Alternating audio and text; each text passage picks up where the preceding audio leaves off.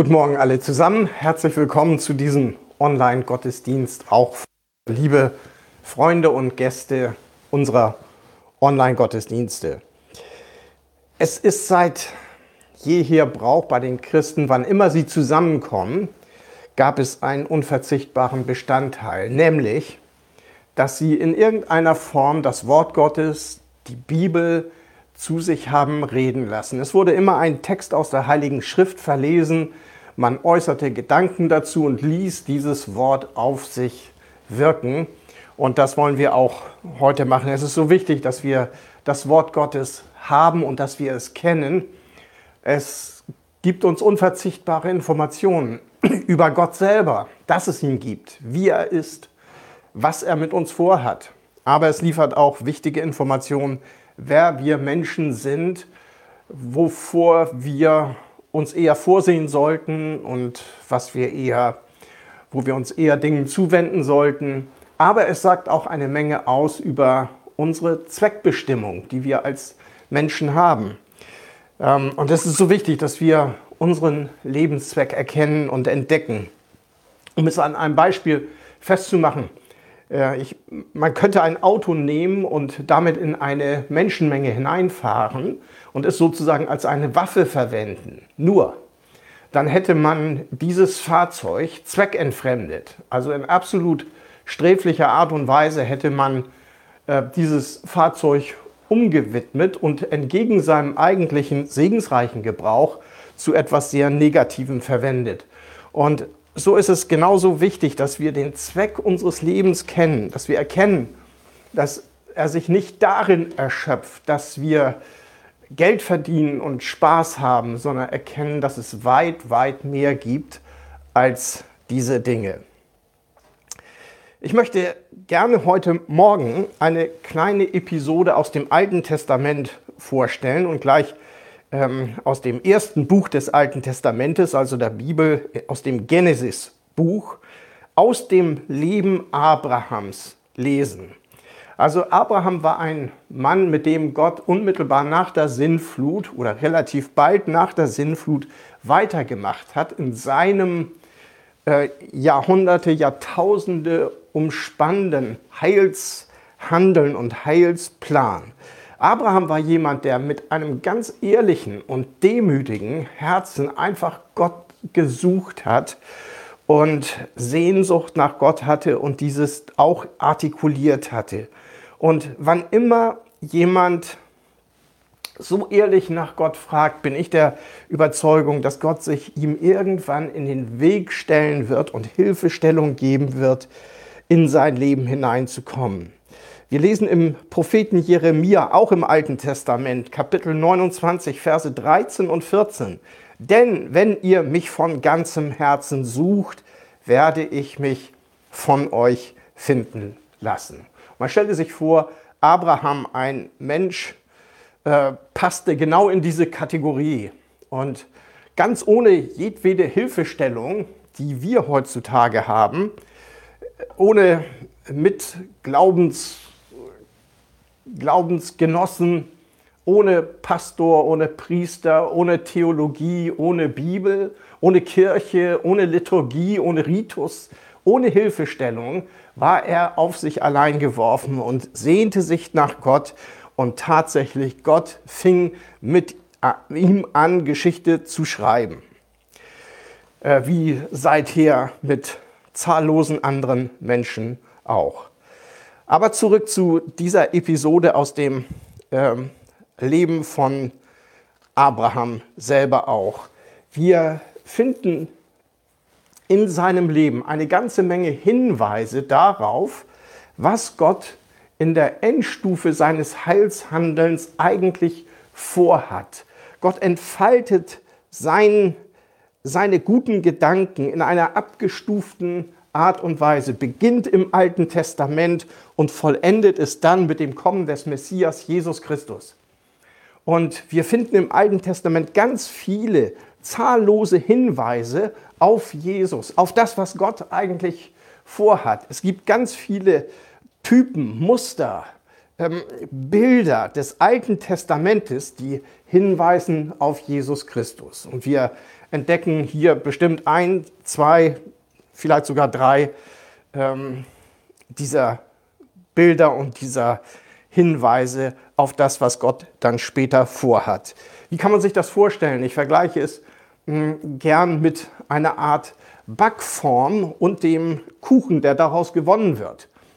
Also die Backform selber gibt mir ein, durchaus einen Eindruck von dem Kuchen, also von dem Endprodukt, das dieser Backform irgendwann einmal entnommen werden kann. Sie gibt mir sogar einen plastischen Eindruck davon, aber es ist noch nicht das Endgültige. Also niemand sollte äh, versucht sein, in die Backform jetzt hineinzubeißen, sondern das ist erst das Endprodukt der Kuchen selber. Ähm, und so ist es auch hier. Im Alten Testament haben wir ganz viele Formen, die auf Jesus Christus hinweisen, unter anderem dann auch gleich hier in dieser Episode, die ich euch vorstellen möchte. Ich möchte das Thema heute Morgen stellen unter den Begriff oder unter die Worte Verlust ohne Frust, Fragezeichen, und lese aus Genesis Buch Kapitel 12, Vers 1. Da sagte der Herr zu Abraham, verlass deine Heimat, deine Sippe und die Familie deines Vaters und zieh in das Land, das ich dir zeigen werde. Also eine heftige Aufforderung. Und genauso heftig ist auch die Reaktion von Abraham darauf. Nämlich drei Verse weiter lesen wir, Genesis 12, Vers 4. Abraham folgte dem Befehl des Herrn und brach auf. Also in eine aus seiner Sicht höchst ungewisse Zukunft, brach auf und Lot ging mit ihm. Seine Frau Sarah und Lot, der Sohn seines Bruders, begleiteten ihn. Also ganz kurz zu der familiären Situation Abrahams. Abraham und seine Frau Sarah hatten keine Kinder. Sie wünschten sich aber Kinder. Der Bruder von Abraham, der hatte ein Kind, einen Sohn mit Namen Lot. Und der Bruder von Abraham verstarb relativ früh. Lot blieb übrig. Und ich vermute, dass es dann so war, dass Sarah und Abraham sagten, Mensch, komm hier, Lot, kein Vater mehr. Wir nehmen dich quasi an Kindesstatt an und wir sind deine neuen Eltern und nehmen dich so ein wenig unter unsere Fittiche. Also ganz ausdrücklich sagt die Bibel es nicht, aber es muss so gewesen sein, denn Lot zieht immerhin mit Abraham und seiner Frau Sarah in die Fremde. Die Jahre vergingen dann also, Lot wurde erwachsen und nicht nur Abraham war reich geworden, ein begüterter Mann, sondern Lot genauso. Und dann geschah Folgendes. Die Bibel schildert das so im Zeitraffer. Im Genesis-Buch, Kapitel 13, Verse 2 bis 7. Abraham war sehr reich. Er besaß große Viehherden und viel Silber und Gold.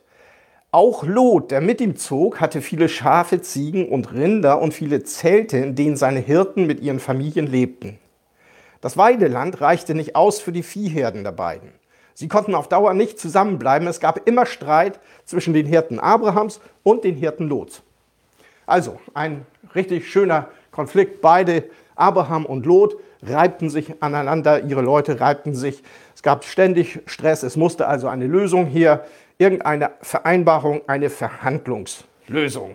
Und wir lesen dann ab Vers 8, also ein Vers weiter, da lässt uns die Bibel an dieser Verhandlung, wenn man sie so nennen kann, teilhaben. Sie protokolliert also diese Verhandlung zwischen Abraham und Lot.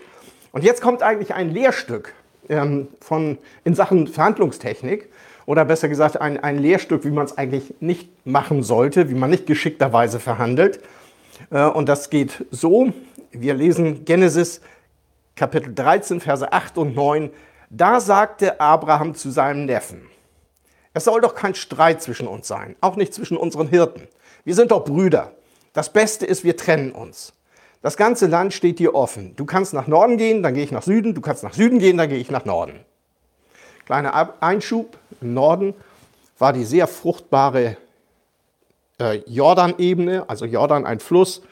Und entlang dieses Flusses gab es also wirklich guten Boden, viel Vegetation, saftige Weiden, ideal für ihre Herden, die ja beide hatten.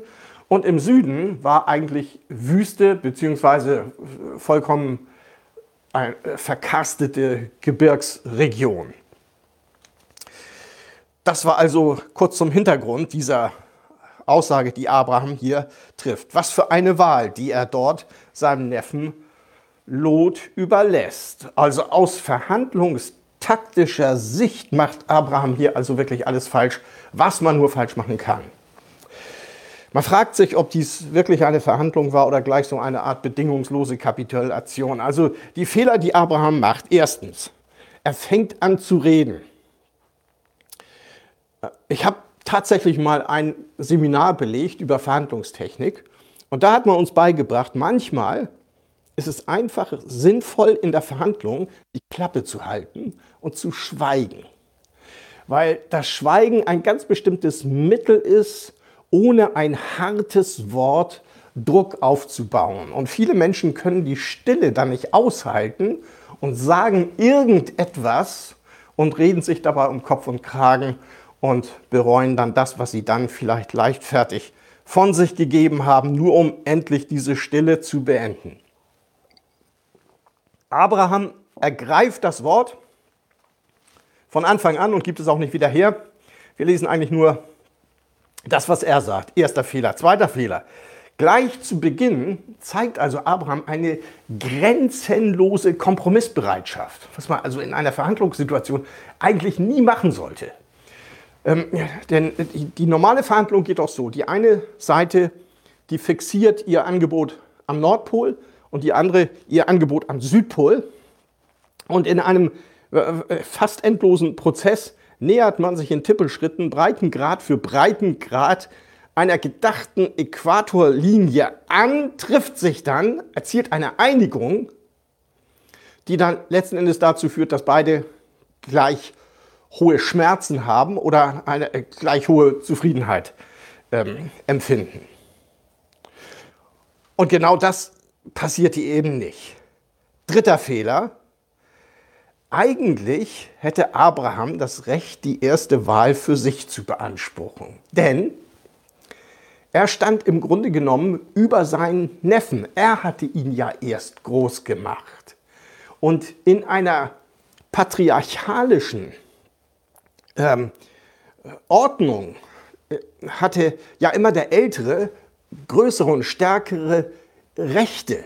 Er hätte also eigentlich sagen können, Lot, hör mal zu, du bist im Grunde genommen mein Sohn, ich habe dich erst gepäppelt und du bist mir eigentlich noch ein bisschen Dank schuldig. Außerdem bin ich ein bisschen vermögender als du, also äh, du müsstest mir eigentlich entgegenkommen. Und was um alles in der Welt macht Abraham? Er sagt wir lesen das im Vers 8 im letzten Satz. Wir sind doch Brüder.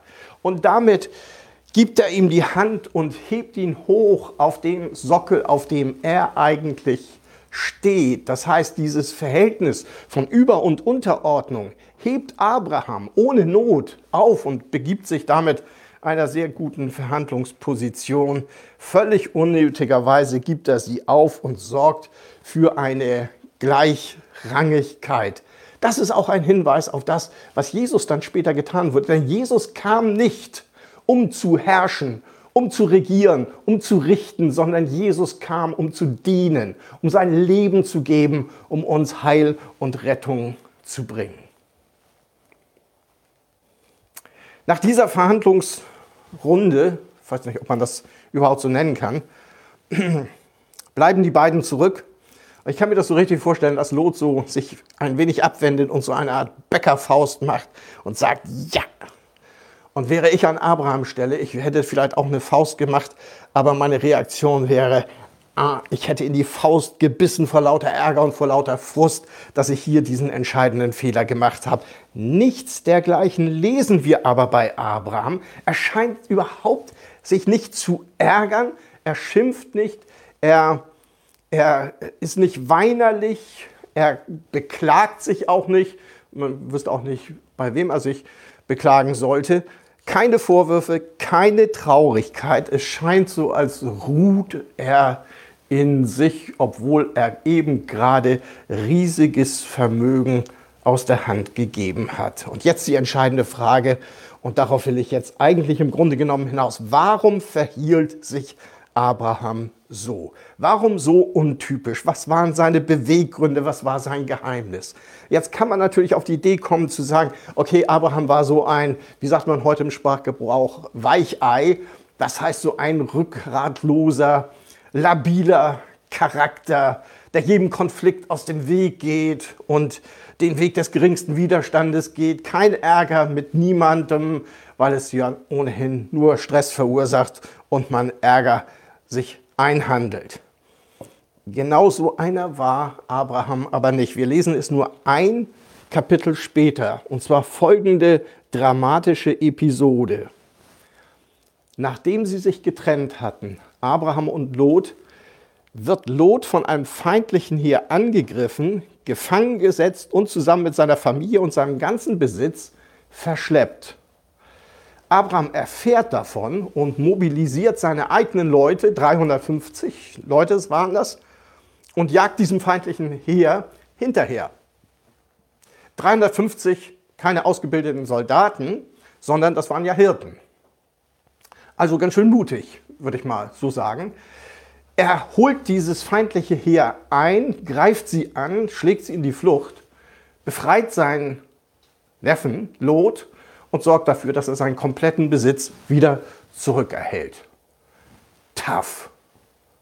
Das nenne ich Mut. Kein rückgratloser Mensch. Durch einer, durchaus jemand, der sich nicht alles gefallen lässt, sondern der auch steht. Und damit ist er auch ein Typus für Jesus Christus, für das, was Jesus Christus später tun sollte, der auch unter Einsatz seines Lebens uns herausgerettet hat aus, den, aus der Hand des Feindes. Was ist der Feind? Das sind diese drei Dinge, von denen Jesus uns befreit und Jesus uns errettet und Jesus die entscheidenden Antworten gibt. Nämlich die Frage nach meiner Schuldverstrickung, die Frage nach meiner Sterblichkeit und die Frage danach, wie ich sinnvoll leben kann. Daraus befreit uns Jesus unter Einsatz seines Lebens. Großartig. Nein, das kann also nicht die Ursache von Abrahams Generosität gewesen sein. Was war sie dann aber? Warum, warum nimmt er Vorlieb mit dem schlechten Land im Süden und verzichtet leichthin auf die saftigen Weidegründe des Nordens? Meine Antwort, mein Antwortversuch geht in zwei Richtungen.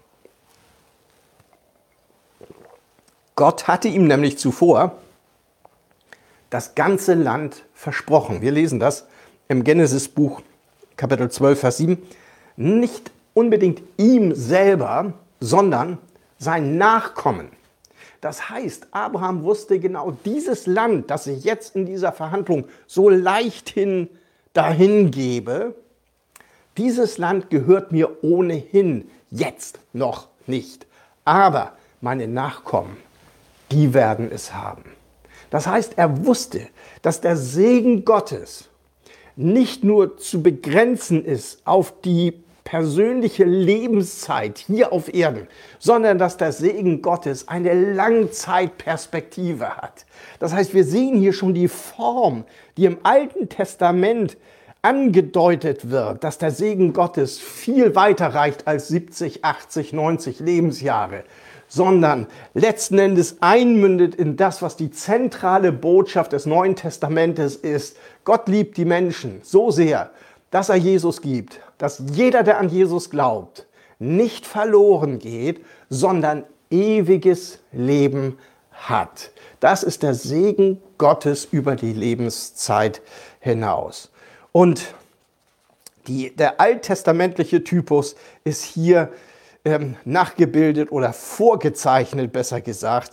Deswegen kann er hier sehr generös dieses Land zur Disposition stellen, weil er weiß, dass Gott letzten Endes sein Langzeitversprechen äh, einhalten wird. Zweiter Antwortversuch. Abraham hatte gelernt, Gott zu vertrauen. Und Vertrauen heißt immer auch anzuvertrauen. Das heißt, sein Leben Gott anzuvertrauen, die Lebenswege Gott anzuvertrauen die Entscheidung, das Schicksal, den Werdegang des Lebens Gott anzuvertrauen und ihn in jeder Situation, auch wenn sie schwer ist, auch wenn sie schmerzhaft ist, auch wenn wir sie nicht verstehen, Gott trotzdem zu vertrauen, dass er letzten Endes etwas tut, was den Segen auslöst. Wenn auch nicht der Segen unbedingt sofort da ist, dann aber doch später. Es gibt Segen auf den ersten Blick, aber es gibt auch Segen auf den zweiten Blick. Wenn nicht im, in dieser Zeit, dann in der Ewigkeit. Wenn nicht im Diesseits, dann im Jenseits. Wenn nicht auf Erden, dann im Himmel. Aber der Segen Gottes wird da sein. Wie reagieren wir, wenn wir Verluste hinnehmen müssen? Abraham, der leichthin erhebliche Vermögenswerte dahin gehen lässt. Und es gibt heftige Verluste, die auch wir erleben können. Wir haben Menschen aus anderen Ländern hier bei uns, die den Verlust der Heimat zu beklagen haben.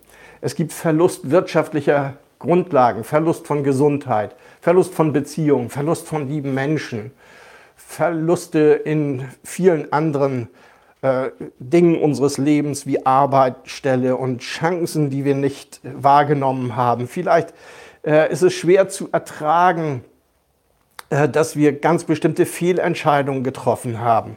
Am allerschwierigsten sind die Verluste zu ertragen, die wir gerade um des Glaubens willen haben hinnehmen müssen. Gerade da, wo wir Jesus treu geblieben sind und dann mit einmal merken, dass es gar nicht so lustig ist, die Konsequenzen dessen zu tragen. Also durchaus so eine Art ähm, ja, Prüfung des eigenen Glaubens hinzunehmen und das sinnvoll zu verarbeiten.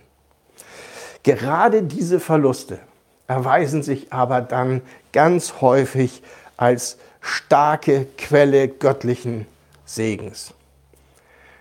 Wilhelm Schmidt war einer der begabtesten Erfinder und Techniker in Deutschland im letzten Jahrhundert. Und als junger Ingenieur hatte er eine bahnbrechende Erfindung gemacht auf dem Gebiet der Antriebstechnik von Loks und von Schiffen und hatte das auch patentieren lassen. Er war jetzt nur auf der Suche nach einem Geldgeber, am besten einem größeren Unternehmen, äh, um dieses Produkt, diese Erfindung zur Marktreife zu bringen und es tatsächlich dann auch ähm, den potenziellen Kunden anzubieten. Und ähm, er besorgte sich einen Termin bei dem industriellen Borsig. Und ähm, an einem Samstag suchte er dessen Firmenzentrale auf, konnte aber jetzt nur mit dessen Assistenten sprechen. Aber immerhin, der Assistent war von seiner Erfindung begeistert und sagte ihm zu, er würde ihm einen kurzfristigen Termin beim Chef, beim Borsig selber ähm, verschaffen und bat ihn doch am nächsten Tag, äh, an einem Sonntag, doch in die Firmenzentrale zu kommen. Borsig wäre dann dort. Das Problem war nur, Wilhelm Schmidt hatte sich bekehrt und hat sofort geantwortet, gesagt, sorry, tut mir leid, am Sonntag arbeite ich nicht. Der Sonntag bleibt für mich dem Kirchgang vorbehalten, aber am Montag könnte ich kommen. Am Montag konnte Borsig nicht. Lange Rede, kurzer Sinn, das Ganze zerschlug sich und er war darüber wirklich niedergeschlagen und hat das wirklich als seine persönliche Niederlage auch empfunden. Und kam dann auf die Idee, ganz hier in der Nähe bei Blom und Voss äh, sich anzumelden. Und er hatte dann also die ungewöhnliche Chance, tatsächlich den Voss selber anzutreffen, der ihn begrüßte, sehr begeistert, mit den Worten, Mensch, sind Sie nicht der berühmte Wilhelm Schmidt, der Erfinder? Und er war völlig perplex, wusste gar nicht, dass seine Erfindung inzwischen so, ähm, äh, so bekannt geworden ist und sagte, nee, also das, das da müssen Sie mich jetzt verwechseln mit einem anderen Wilhelm Schmidt. Schmidt heißen ja viele. Aber nein, es stellte sich tatsächlich heraus, dass Voss von dieser Erfindung bereits wusste. Jedenfalls die Firmenzentrale von Blom und Voss verließ Wilhelm Schmidt nicht mit 5000 Mark, die er ursprünglich brauchte, sondern er verließ diese Firma mit 128.000 Mark. Das heißt, es stellte sich heraus, dass eine anfängliche Niederlage, also ein anfänglicher Verlust, Gott dann doch in, ein, in etwas Positives hat verwandeln können. Diese Beispiele könnten natürlich den Eindruck erwecken, dass das also immer so glatt funktioniert, nicht? trotz aller Verlusterfahrungen. Letzten Endes kommt dann doch ein Segen und dann äh, profitiert man letzten Endes davon und macht eine positive äh, Erfahrung. Nach meiner Überzeugung ist das auch so, nur nicht immer auf den allerersten Blick. Im Hebräerbrief Kapitel 11, da werden uns viele Kurzbiografien vorgestellt von den sogenannten Glaubenshelden. Das heißt Menschen, die an Gott glaubten und in starken Auseinandersetzungen gestanden sind. Und dort gibt es sowohl diejenigen, die große Siege gefeiert haben, aber es gibt genauso auch diejenigen, die erst einmal Niederlagen haben hinnehmen müssen, für die es dann nicht so gut ausgegangen sind. Aber letzten Endes umfängt Gott jede Biografie der Menschen die an ihn glauben letzten Endes und bringt es zu einem guten Ende, weil Gott diese Ewigkeitsperspektive sieht und sie auch in unser Leben hineinbringt. Und möglicherweise steckst du gerade in so einer Leidensphase eines jüngst erlangenen, äh, erlittenen Verlustes und du trauerst bestimmten Gelegenheiten nach und formulierst in deinen Gedanken immer wieder so einen Satz, der beginnt mit, ach hätte ich doch damals. Und du trauerst dem immer wieder nach. Oder du fühlst dich benachteiligt durch das, was andere dir angetan haben. Durch äh, Dinge wie, die, äh, wie Missbrauchserfahrungen oder ähnliches. Benachteiligt vielleicht sogar, weil du an Jesus festgehalten hast, weil du treu warst, weil du dich vielleicht, vielleicht hast du eine Beziehung beendet, von der du wusstest, dass sie nicht dem Willen Gottes entspricht und du leidest darunter. Diese Episode aus dem Leben von Abraham und Lot, sie kann eines lehren. Der Eintritt eines Verlustes ist nicht das letzte Wort in deinem Leben. Lot musste saftige Weiden hin oder her. Irgendwann musste er Hals über Kopf fliehen aus der Stadt, in der er dann später wohnte. Er musste seinen kompletten Besitz zurücklassen. Seine Frau schaute sehnsuchtsvoll zurück, trauerte den Verlust an Besitz nach und erstarrte. Lot kam davon und rettete nur noch sein nacktes Leben. Abraham, der erst einmal das ungute Land zugewiesen bekam, ihm, besser gesagt, sein Nachkommen, gehört das ganze Land. Und wer heute eine moderne Karte anschaut, der weiß, dieses Land gehört bis in unsere Zeit hinein Israel.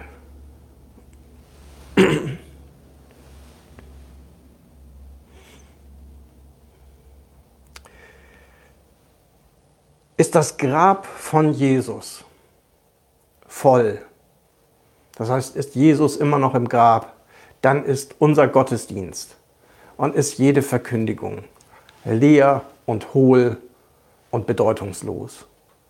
Aber weil das Grab von Jesus leer ist, er auferstanden ist, er den Tod besiegt hat und Jesus lebt, deswegen haben wir Ewigkeits Perspektive.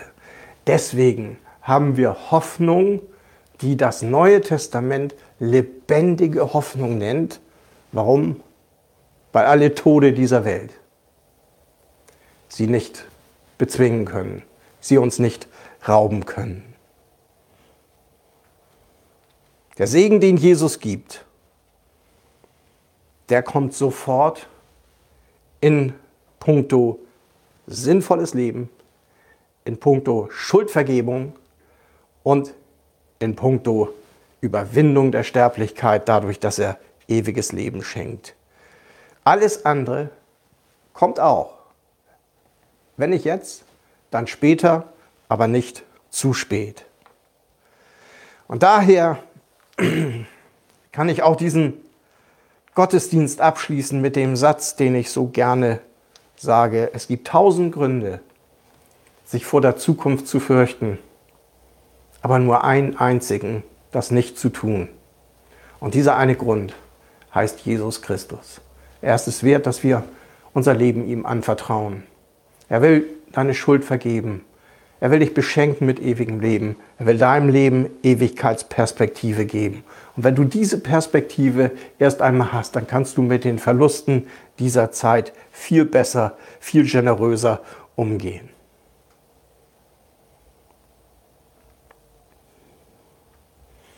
In diesem Sinne lade ich auch heute herzlich ein, diese Beziehung zu Jesus aufzunehmen, ihn anzurufen, ihn einzulassen in dein Leben.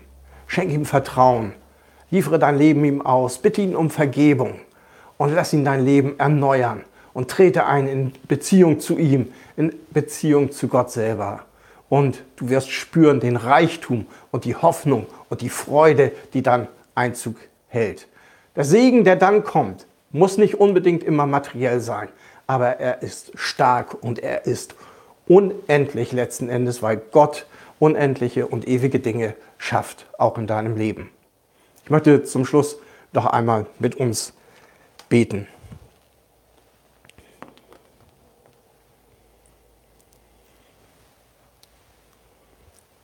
Himmlischer Vater, ich möchte dir danken, was du für uns getan hast, was du für uns gewirkt hast. Ich möchte dir danken für deinen langen Atem, für den langen Anlauf, den du genommen hast, um uns dein Heil nahe zu bringen. Ich möchte dich aber auch genauso bitten für jeden, der diesen Gottesdienst jetzt mitverfolgt hat. Ich möchte dich bitten, dass du Herzen öffnest, ich möchte dich bitten, dass du da hörst und erhörst, wo Menschen zu dir rufen, da wo Menschen mit ehrlichem Herzen zu dir, zu dir kommen und dich einfach bitten, dass du dich ihnen zeigst, du dich ihnen in den Weg stellst, dass du sie rufst und sie reagieren auf deinen Anruf. Ich möchte dir auch danken für die Zeit, die wir haben. Ich möchte dir danken für die Möglichkeit von Präsenzgottesdiensten wieder, aber auch genauso für die Möglichkeit dieser Online-Gottesdienste. Segne du jeden, der daran teilgenommen hat, ob hier am Online-Gottesdienst oder aber dann auch in dem Präsenzgottesdienst. Wir danken dir, loben und preisen dich. Amen. Vielen Dank, dass Sie mit dabei waren, dass ihr mit dabei wart Gottes Segen für jeden und bleiben Sie gesund, behütet. Gott schütze Sie, Gott segne Sie. Wir sehen uns. Bis zum nächsten Mal.